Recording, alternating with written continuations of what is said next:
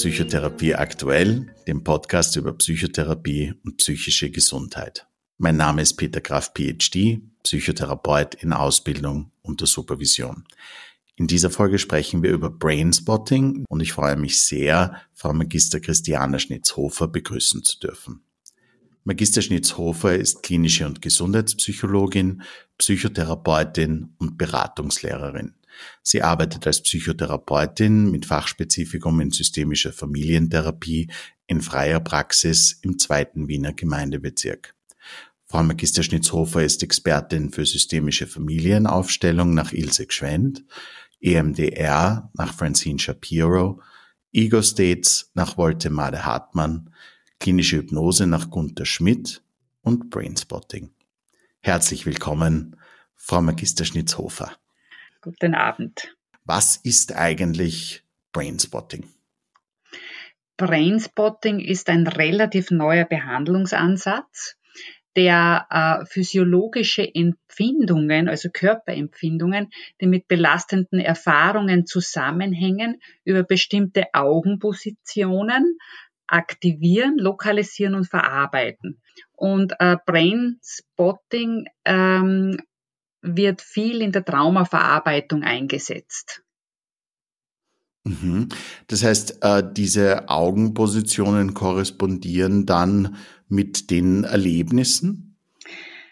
Genauso könnte man es sagen. Also es gibt äh, dahin, also man fühlt sich so quasi, wohin man schaut. Also der Blick oder die Blickrichtung bestimmt, wie man sich fühlt.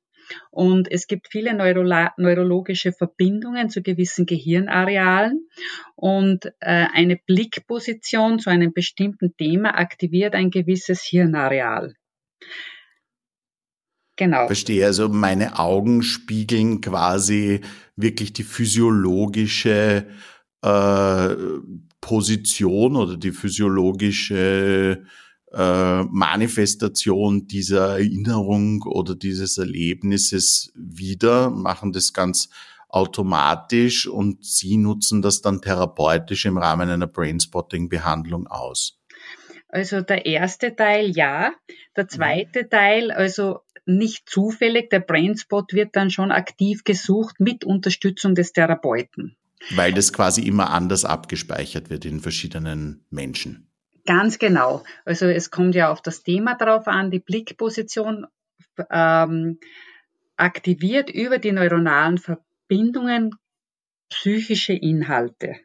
Mhm. Auf psycho psychologischer Ebene könnte man das so auch sagen. Und Sie haben mir das jetzt auch schon äh, kurz ein bisschen angerissen, äh, indem Sie gesagt haben, dass es in der Traumatherapie eingesetzt wird. Was sind so methodisch die Voraussetzungen dafür, dass es Sinn macht, Brainspotting anzuwenden und wem kann es besonders helfen? Also Voraussetzungen, äh, theoretisch kann man Brainspotting in sehr vielen Bereichen einsetzen. Also bei zum Beispiel bei Monotraumen wirkt es sehr gut. Da kann man schon mit sehr wenigen Sitzungen sehr weit. Das sind zum Beispiel, also Monotraumen wären zum Beispiel ein Überfall oder eine medizinische Behandlung, die bevorsteht oder äh, ein Autounfall zum Beispiel. Also da kommt man in wenigen Sitzung, Sitzungen sehr weit. Also wenn, wenn Symptome entstanden sind.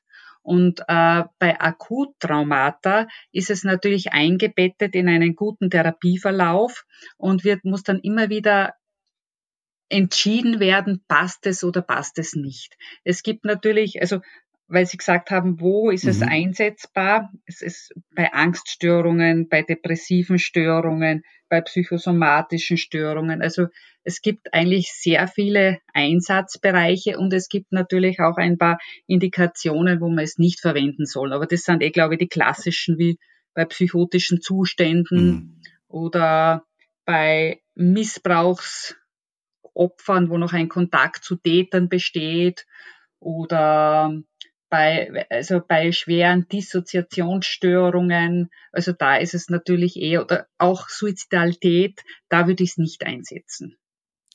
Das heißt, könnte man das so zusammenfassen, dass man es einsetzt in Fällen, wo eine Erinnerung ein psychisches Leid verursacht, aber diese Erinnerung an sich im momentanen Leben keine unmittelbare Bedrohung oder Auswirkung mehr hat, wie dies zum Beispiel bei einem Missbrauch, wo äh, der Täter noch im Umfeld ist oder bei einer Psychose, wo oder bei der Dissoziation, wo der Verarbeitungsmechanismus der Psyche die eigentliche Störung darstellt. Ganz genau. Genau, das ist sehr gut zusammengefasst. Sie haben jetzt sehr klar umrissen quasi, was die Anwendungsbereiche sind. Wie mhm. läuft denn dann so eine Brainspotting, wie läuft denn dann so eine Brainspotting-Sitzung äh, quasi praktisch ab?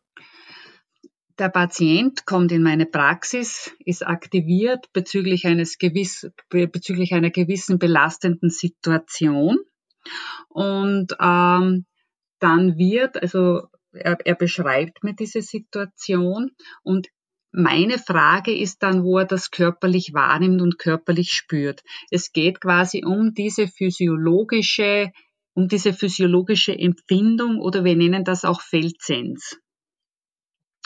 Das heißt, der Klient beschreibt mir genau, was er körperlich empfindet, sei es ein Druck in der Brust, Knödel im Hals oder Anspannung im Nacken oder was auch immer oder starke Kopfschmerzen. Und dann wird ähm, auf der Belastungsskala, also wir nennen sie SUD-Skala, das heißt Subjective Units of Discomfort, eingeschätzt von 0 bis 10, wie stark er die Empfindung gerade hat. Also 10 wäre extrem stark, 0 wäre gar nicht vorhanden. Es muss jetzt einmal eine gewisse Aktivierung vorhanden sein, damit das überhaupt möglich ist. Also unter 3 würde ich eigentlich nicht beginnen. Ja, weil dann ist die Aktivierung zu wenig stark. Dann ähm, versuchen wir gemeinsam, also wenn wir die, die, die Skalierung haben, einen Brainspot dafür zu finden und da leite ich den Patienten so an, dass ich ihm sage, okay, ich habe einen Pointer. Ein Pointer ist so eine Art Zeigestab. Der Klient sitzt relativ gerade in seinem Sessel und er soll nur den Kopf drehen und ich fange mit dem Pointer meistens von mir aus gesehen links an und gehe horizontal, äh, fahre ich durch das Gesichtsfeld des Klienten und der Klient wird also von mir beauftragt, irgendwie er soll sagen, wenn er die Körperempfindung oder wo er die Körperempfindung am stärksten spürt. Wenn wir dann auf der horizontalen eine, einen Punkt, also einen Punkt gefunden haben, wo das so ist, dann checke ich noch die vertikale Ebene ab. Ja, wo auf der vertikalen Ebene spürt das am stärksten. Und wenn wir da auch eine, eine Manifestation haben, dann wird der Klient also beauftragt oder dass er auf die Spitze des Zeigestabs, das diesen Brainspot repräsentiert, schauen soll. Dann wird noch äh, eine einfache Anweisung. Bitte schauen Sie auf den Stab, auf die Spitze des Stabes und lassen Sie alles, was bei Ihnen auftaucht oder was ankommt, einfach da sein und geben Sie dem Raum. Und dann lassen Sie es auch wieder weiterziehen. Und dann findet der Prozess statt und ich als Therapeutin gehe nur hier und da so sparsam wie möglich, werfe ich die Frage dann ein, na und was ist jetzt? Ja, um einfach ein bisschen eine Orientierung zu bekommen. Und manchmal natürlich überprüfe ich auch den Sud, zu schauen, wie hoch ist es jetzt gerade, weil ähm, am Ende des, der Sitzung soll der Sud auf eins oder null sein. Das heißt, ich, äh, das heißt, über die Augenbewegung lokalisieren Sie, dadurch, dass Sie diesen Pointer verwenden, lokalisieren Sie einmal die Position. Ja.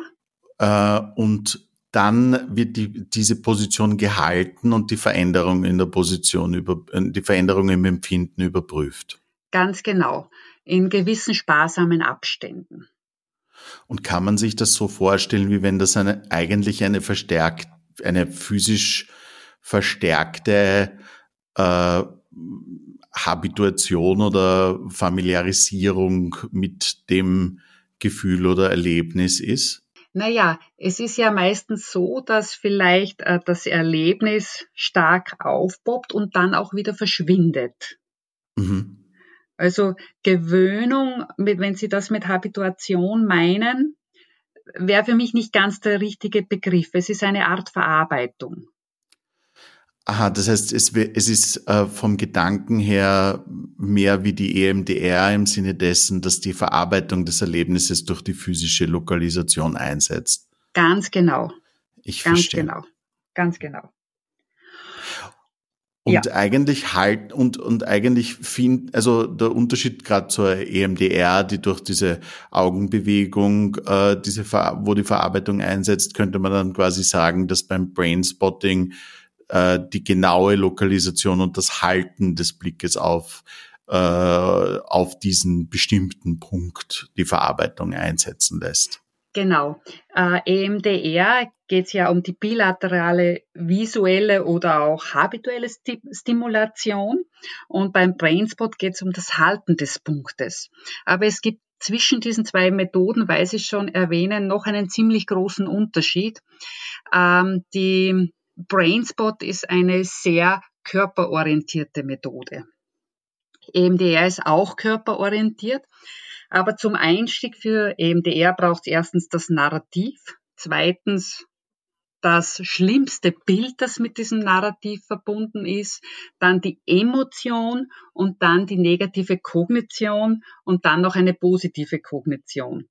Brainspotting steigt schneller in den Prozess. Da geht es nur um die Körperempfindung. Brainspotting ist auch stark an äh, Somatic Experience angelehnt, wo über den Körper, wo man ja sagt, okay, ähm, im Körper, also jede Erfahrung des Gehirns oder, oder jede Erfahrung ist im Gehirn abgespeichert und über den Körper zugänglich. Und umgekehrt ist auch jede Erfahrung auch auf Körperebene repräsentiert. Und, und der Körper über die Selbstregulation und über die Verarbeitung schafft dann quasi einen veränderten physiologischen Zustand. Und bei EMDR geht es ja auch stark um die Kognition geht es ja stark zuerst um die negative Kognition, die im Trauma entstanden ist und möglicherweise welche Überzeugungen daraus entstanden sind. Und dann wird ja auch eine positive Kognition, was stattdessen sein sollte, erarbeitet. Das fällt im Brainspot alles weg. Was sind dann äh, die erwarteten Kurzzeit- und Langzeiteffekte von Brainspotting und wie unterscheiden sich die äh, von, von denen bei EM, denen, die bei EMDR erzielt werden?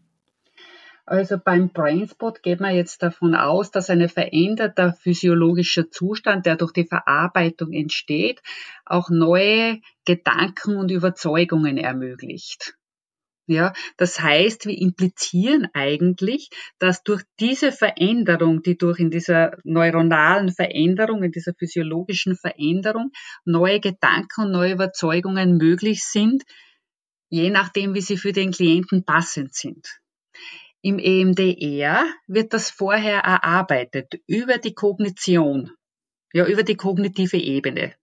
Und äh, was war quasi jetzt ähm, äh, in Ihrer persönlichen äh, Erfahrung der Grund, äh, diese Methode zu erlernen und anzuwenden? Ähm, erstens einmal ist Brainspotting ein wirklich sehr patientenorientierter Prozess. Das heißt, ich, ich, ich brauche weder deuten noch irgendwas interpretieren. Es kommt alles vom Klienten selber. Ich bin nur prozessverantwortlich. Das ist einmal, denke ich mal, für mich auch als Therapeut sehr entlastend. Ich brauche, also ich muss schauen, dass der Rahmen passt, dass also die Beziehung passt und Grant hat auch das Bild so geprägt, also der Patient ist quasi der Komet und der Therapeut folgt ihm wie der Schweif. Das heißt, es ist, also eine Brain, äh, Brainspotting-Sitzung ist eigentlich ein sehr achtsamer, präsenter Prozess für den Therapeuten. Mhm. Ich brauche keine Interpretationen und keine Deutung zu machen. Ich muss total präsent sein, ja, und auch sehr resonant und wirklich äh, in einer guten Verbindung bleiben. Also ihn gut beobachten, wie schaut das Atemmuster aus, gibt es physiologische Veränderungen, äh, gibt es irgendwie eine kleine Entspannungs- ein, äh, ein Symptom, wie zum Beispiel, dass er leicht ausatmet, dann ist es zum Beispiel wieder gut zu fragen, und was ist jetzt? Also es ist ein sehr intensiver Prozess auf der einen Seite, was Achtsamkeit betrifft und was äh, die Beobachtung des anderen betrifft und auf der anderen Seite aber ein Prozess, ähm, wo ich mich in den Inhalt des Klienten überhaupt nicht einmische. Und das, der, der zweite Grund, war mir, warum mir das sehr gut gefallen hat, ist einfach so die Idee, ich bekomme über den Körper einen Zugang zu impliziten Gedächtnisinhalten. Wir gehen mhm. ja davon aus, dass äh, Trauma, Traumata abgekapselt im impliziten Gedächtnis gespeichert sind. Und über den Brainspot können diese Inhalte aktiviert werden, ohne äh, vorher irgendwas, das Amnestische auflösen zu müssen. Das erklärt dann auch wieder sehr gut, wieso es bei äh, Erinnerungen angewandt wird, die jetzt nicht unmittelbar eine massive einen massiven Einfluss auf, auf die psychische Gesundheit, also im Sinne dessen, dass sie akut äh, äh, akute Auswirkungen auf die psychische Gesundheit des Patienten oder der Patientin haben. Nicht, genau. weil, weil sie diese sonst wahrscheinlich noch stärker aktiviert werden würden und das dann äh, nicht gut modellierbare Konsequenzen für die Patientin oder den Patienten haben könnte. Nicht? Genau. Genau. Ja. Wobei natürlich, also man kann das auch regulieren, diese die Affekte, wenn, wenn man merkt, es wäre zu stark oder zu hart oder der Patient reagiert körperlich zu stark oder er hält das nicht mehr aus, dann ist es auch möglich, dass man zum Beispiel über äh, einen Ressourcenspot macht und über den Ressourcenspot verarbeitet. Also da gibt es schon viele Möglichkeiten oder was die Verarbeitung noch erleichtert, ist auch eine bilaterale auditive Stimulation über Musik, die immer also bilateral aufgenommen wurde. Mhm. Das ermöglicht zusätzlich mehr Entspannung. Das entspannt wirklich die Patienten sehr stark. Und deswegen gibt es, also es gibt schon gewisse gewisse Möglichkeiten, das zu kontrollieren, dass das nicht zu stark wird, die Empfindungen. Mhm. Das heißt, ein äh, entspannter Zustand ist hilfreich, den Sie zum Beispiel mit solchen Mitteln herbeiführen. Und die, der Ressourcenspot ist dann quasi eine äh, eine physische, ein physisches Korrelat für eine besonders gute Erinnerung oder gute äh, Ereignisse im Leben, die die dann immer wieder herangezogen werden können, um ein bisschen Druck rauszunehmen aus der, aus der Arbeit.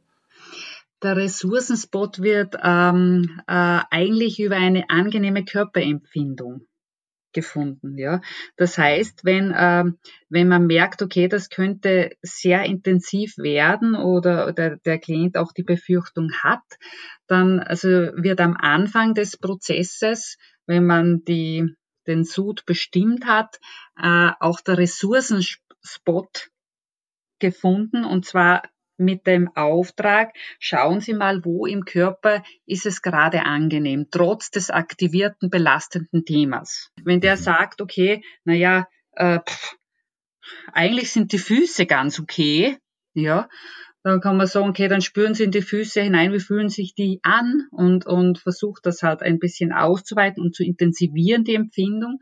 Und dann kann man, genau wie man den Brainspot findet, auch einen Ressourcenspot für diese Empfindung finden.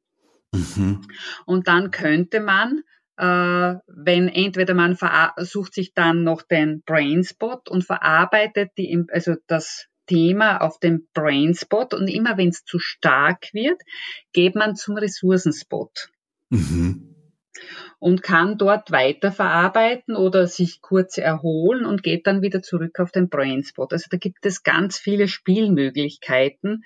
Man kann auch am Ressourcenspot alles durcharbeiten und zum Schluss, wenn der Sud auf Null ist, noch einmal schauen, wie ist es, wenn ich auf den Brainspot gehe. Mhm. Das mhm. ist dann meistens eine viel leichtere Empfindung oder nicht mehr so stark oder scoret nicht mehr auf 10 und, und dann kann man es da auch fertig verarbeiten. Also da gibt's gibt's ganz viele, viele Spielarten. Mhm. Das bringt mich äh, von der Methodik her auch zu quasi meiner nächsten Frage. Wie integrieren Sie denn Brainspotting in Ihre psychotherapeutische Arbeit? Heißt das, dass äh, Sie immer wieder Sitzungen mit Menschen abhalten oder gibt es eine Periode im Therapieverlauf, wo diese Arbeit im Fokus steht? Also das ist, das ist unterschiedlich. Das würde ich schon einmal mit der Zielvereinbarung. Wenn jemand kommt und sagt, er hat monotraumatisch was erlebt, dann wird natürlich nach der ersten Besprechung gleich in der nächsten Einheit eine Sitzung mit Brainspotting gemacht. Wenn das jetzt ein komplexer, komplexe Traumat, Traumata sind, dann ist das natürlich, muss das immer gut eingebaut werden. Dann wird es auch immer, ich kündige das immer vorhin an, machen wir vielleicht das nächste Mal zu diesem Thema eine Sitzung, eine Brainspotting-Sitzung und, und schauen wir uns das, dieses Thema auf diese Art und Weise an. Wenn jetzt jemand äh, quasi wegen irgendeiner anderen Indikation äh, bei mir in Psychotherapie ist und es taucht irgendeine akute Situation auf und ich den Patienten schon länger kenne und weiß, dass auch schon viel Stabilität da ist, dann kann es auch sein, mit Einverständnis des Patienten, dass wir gleich eine Brainspotting-Sitzung machen. Mhm. Also das mhm. ist wirklich, hängt wirklich sehr stark von den, ja, von der, von der Situation ab. Aber es ist auf jeden Fall etwas, das Sie ähm, extensiv mit dem Patienten oder der Patientin in der Sitzung abklären und äh, anhand der äh, quasi Parthenogenese der Störung äh, entscheiden, wenn es diese Indikation wie zum Beispiel ein monotraumatisches Erlebnis gibt. Ganz genau. Ganz genau. Also mhm. es wird vorher mit dem Patienten besprochen.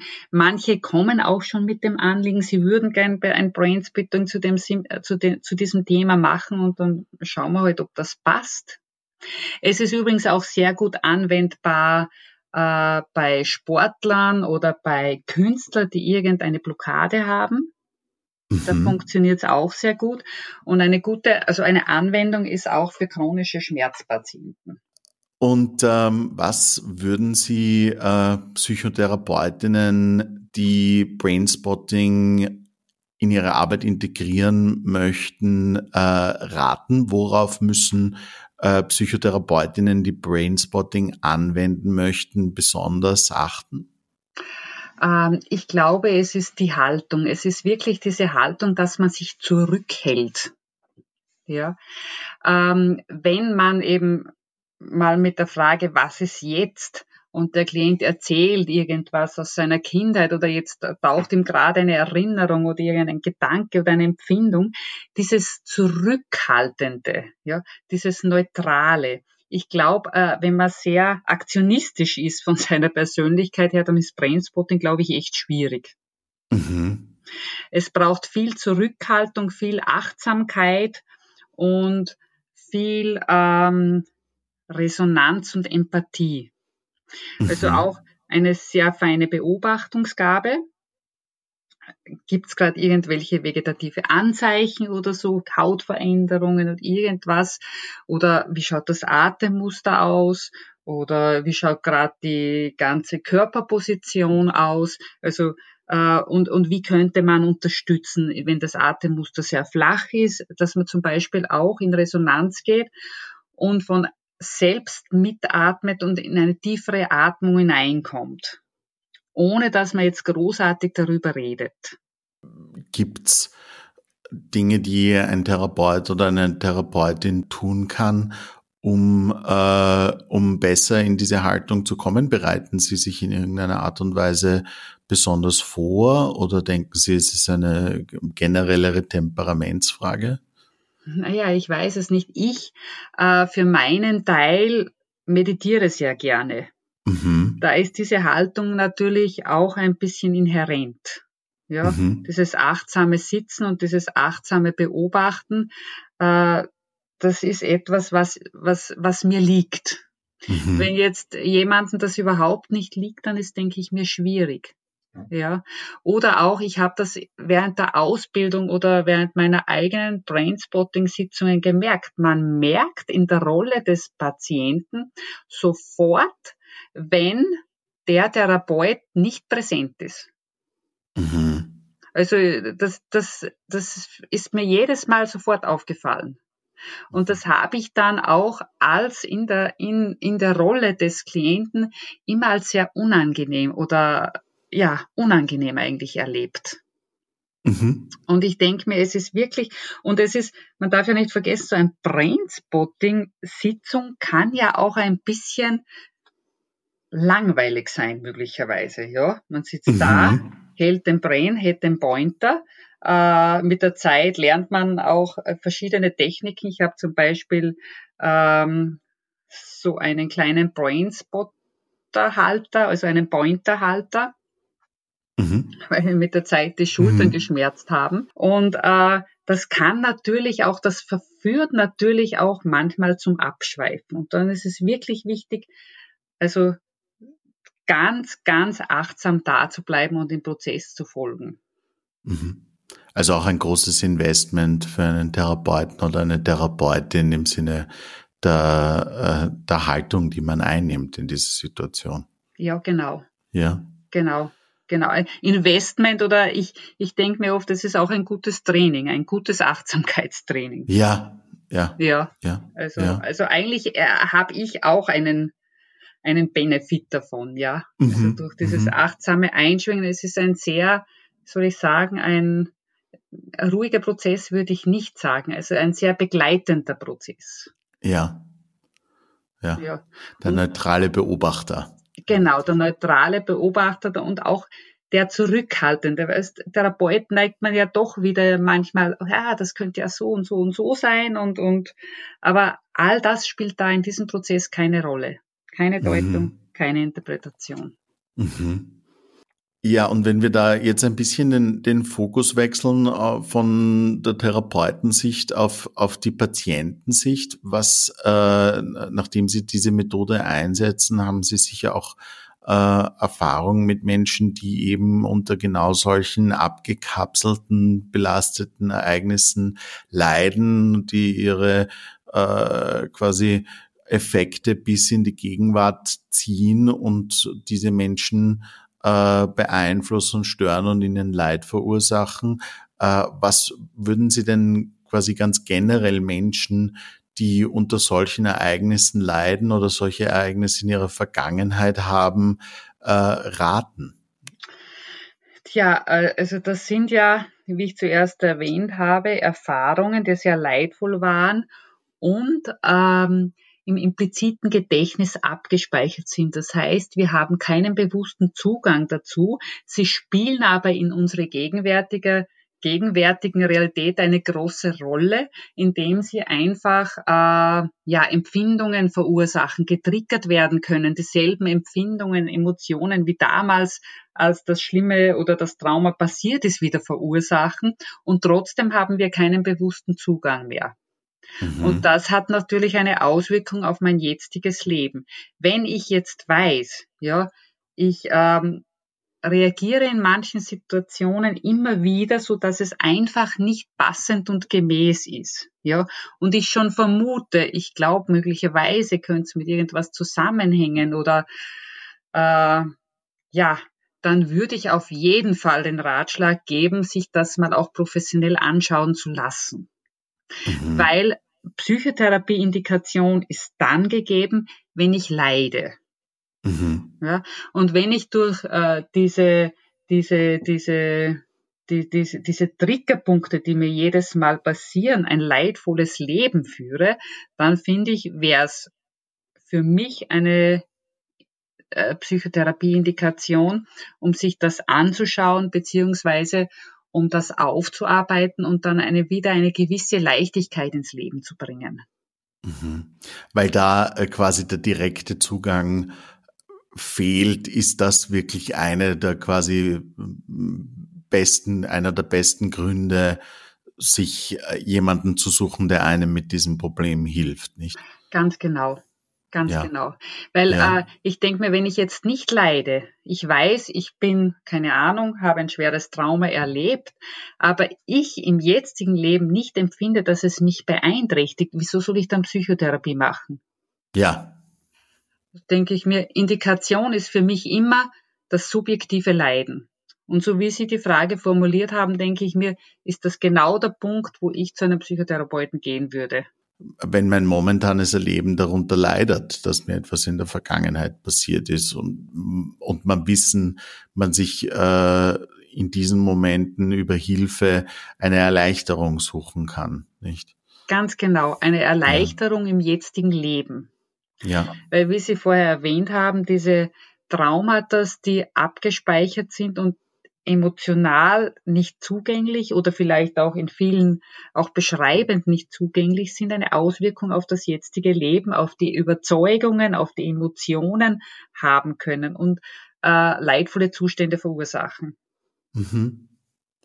Und äh, gibt es quasi zusätzlich zu der Option zu sagen, ich suche mir ähm, professionelle Hilfe, auch Techniken, äh, die äh, jeder und jede im privaten Kontext anwenden kann, die zumindest helfen, in diese äh, Richtung zu kommen oder die zumindest helfen, solche Probleme ein bisschen besser adressieren zu können. Sie haben sehr viel von Achtsamkeit und Meditation mhm. äh, haben Sie erwähnt oder Sie haben von Achtsamkeit und Meditation gesprochen. Sind das Dinge, die man äh, die jedem äh, helfen können in diesen, wenn, wenn man so ein, so ein äh, psychisches Leid empfindet? Ähm, ich würde nicht sagen, dass eine Methode für jeden gut ist. Meditation ist für jemand gut, der vielleicht kein so äh, erhöhtes körperliches Arousal, so ein, so ein, so eine, so eine Unruhe hat. Ja, mhm. weil den kann man sagen, bitte setz dich hin und meditiere, dem wird es nicht gelingen. Mhm. Wenn jemand das nicht so stark hat, die innere Unruhe, dann ist Meditation, finde ich, ein, eine ganz tolle Technik, um einmal so eine gewisse innere äh, Dissoziation zu erreichen. Der innere neutrale Beobachter beobachtet einen Zustand. Mhm. Ja, und das, äh, das ist schon, das verringert ja das Leiden schon automatisch, weil ich bin in dem Moment mehr als dieser Zustand. Ich bin auch der Beobachter. Das ist quasi der Unterschied zwischen, wenn ich in einem Horrorfilm mitspiele oder ihn mir zu Hause auf dem Sofa ansehe. Nicht? Ganz genau, ja. ganz genau. Außer ich ja. assoziiere so stark mit dem Horrorfilm, ja. dass ich schon das Gefühl habe, der Mörder steht hinter mir. Ja. Dann denke ich mir, ist es blöd. Ja, also es muss ein kleiner Fernseher sein, niedrige genau. Lautstärke. Genau, wo man vielleicht genau. die Lautstärke etwas regulieren kann. Ja. Also dann empfehle ich Meditation total, weil es eine gewisse, also und man auch ein, ein also mehr die Beobachtungsfähigkeit so gut entwickeln kann, dass man möglicherweise auch auf Triggerpunkte kommt. Mhm. Aber das setzt natürlich alles auch eine, eine, eine Praxis voraus. Also das gelingt jetzt nicht, wenn ich mir dreimal hinsitze und meditiere. Ja oder alle halben Jahre mal. Es muss wirklich eine Konsequenz haben, wo das ständig oft stattfindet oder jeden Tag mit zehn Minuten beginnt oder wirklich mal einen Kurs besucht oder äh, in irgendein buddhistisches Zentrum sich einmal mit Meditation beschäftigt, dann finde ich das ein ganz ein, ein tolles Werkzeug. Mhm. Wenn jetzt die körperliche Unruhe sehr stark ist und man das gar nicht schafft, dass man sich so hinsitzt, ja, dann finde ich auch Yoga sehr gut zum Beispiel. Das ist eine Bewegung. Mhm. Und zum Schluss kommt oft so eine Endentspannung. Mhm. Ja, und das denke ich mir, kann ein bisschen die Unruhe hinunternivellieren. Ja. Und wenn das auch nicht geht, dann empfehle ich eher das Gehen gehen, mhm. laufen mit dieser Unruhe oder mit diesem äh, schwierigen emotionalen Zustand, wenn es schaffbar ist, wenn man jetzt eine, eine mittlere bis schwere Depression hat, ist das ja oft schwer möglich. Mhm. Aber wenn das möglich ist, dann ist natürlich Laufen oder Gehen oder Walken mit diesem Zustand auch eine sehr gute Möglichkeit, um in etwas ruhigere emotionale Fahrwässer zu kommen. Mhm. Und wahrscheinlich auch bis zu einem gewissen Grad eine Achtsamkeitsübung, einfach durch die Tatsache, dass wenn ich gehe, ich auf mich zumindest partiell aufs Gehen konzentrieren muss, nicht? Ganz genau, ganz genau. Ja. Das wird ja auch in, in bei, äh, wenn man Meditationskurs macht, ist ja da auch oft dieses achtsame Gehen dabei. Mhm, Aber das mhm. ist halt ein sehr langsames, bewusstes Gehen. Das Laufen wäre ja eher oder das wäre das wäre ja eher so, um den Körper zu beschäftigen und diese Unruhe ein bisschen unter Kontrolle zu kriegen. Ja. Ja, und, und, und, und, sich, und darüber ruhiger zu werden. Was auch sehr gut ist, äh, das sind so Mikromeditationen. Ich glaube, das, das kann man bald einmal, dass man wirklich manchmal am Tag sich einfach nur hinsetzt und schaut, okay, wie geht's mir jetzt? Mhm. Ähm, und was für ein Bedürfnis müsste jetzt erfüllt sein, damit es mir ein bisschen besser geht? Ja. Das, das kann ganz was Banales sein. Oh, ich merke, ich habe gerade einen Durst, ich habe lang nichts getrunken. Oder ich merke gerade, ich bin total müde, weil das natürlich auch so Leidzustände verstärken kann. Oder Wenn ich, ich mich da nicht gut wahrnehme, quasi ja, in diesen Situationen, ja. Genau. Ja. Und mhm. das wäre so quasi die Selbstfürsorge, dass man auf sich ein bisschen schauen lernt durch über diese Mikromeditationen. Was ist jetzt gerade und was bräuchte ich, damit es mir ein bisschen besser gehen würde? Finde ich eine sehr gute Möglichkeit. Und eine weitere Möglichkeit, man kann natürlich auch mit diesem Brainspot sich zum Beispiel äh, während dieser Mikromeditation oder einfach so mal hinsetzen und wo, obwohl es mir jetzt nicht so gut geht, und das darf man nicht unterschätzen, das ist gar keine so leichte Übung.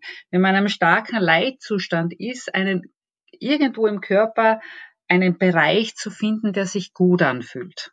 Mhm. Quasi seinen eigenen Ressourcenspot zu identifizieren. Ganz genau. Schaut mal, okay, ich habe zwar jetzt vielleicht einen Knödel im Hals, aber eigentlich die Füße fühlen sich ganz gut an. Und wie mhm. ist es, wenn die, also es ist so Groundingsübungen auch. Und, und wie ist es, wenn die Füße am Boden stehen? Aha, okay, das fühlt sich fest an, das fühlt sich sicher an, der, der, Boden hält mich, ja. Und dafür dann äh, sich im Raum herumzuschauen, so ein bisschen langsam, aber den Raum, also ein bisschen abzuklopfen im Gesichtsfeld und schauen, ah, da spüre ich es am besten. Mhm. Und dann mhm. ein, ein, ein paar Atemzüge mit ein paar tiefen Atemzügen einfach bei diesem Punkt zu bleiben.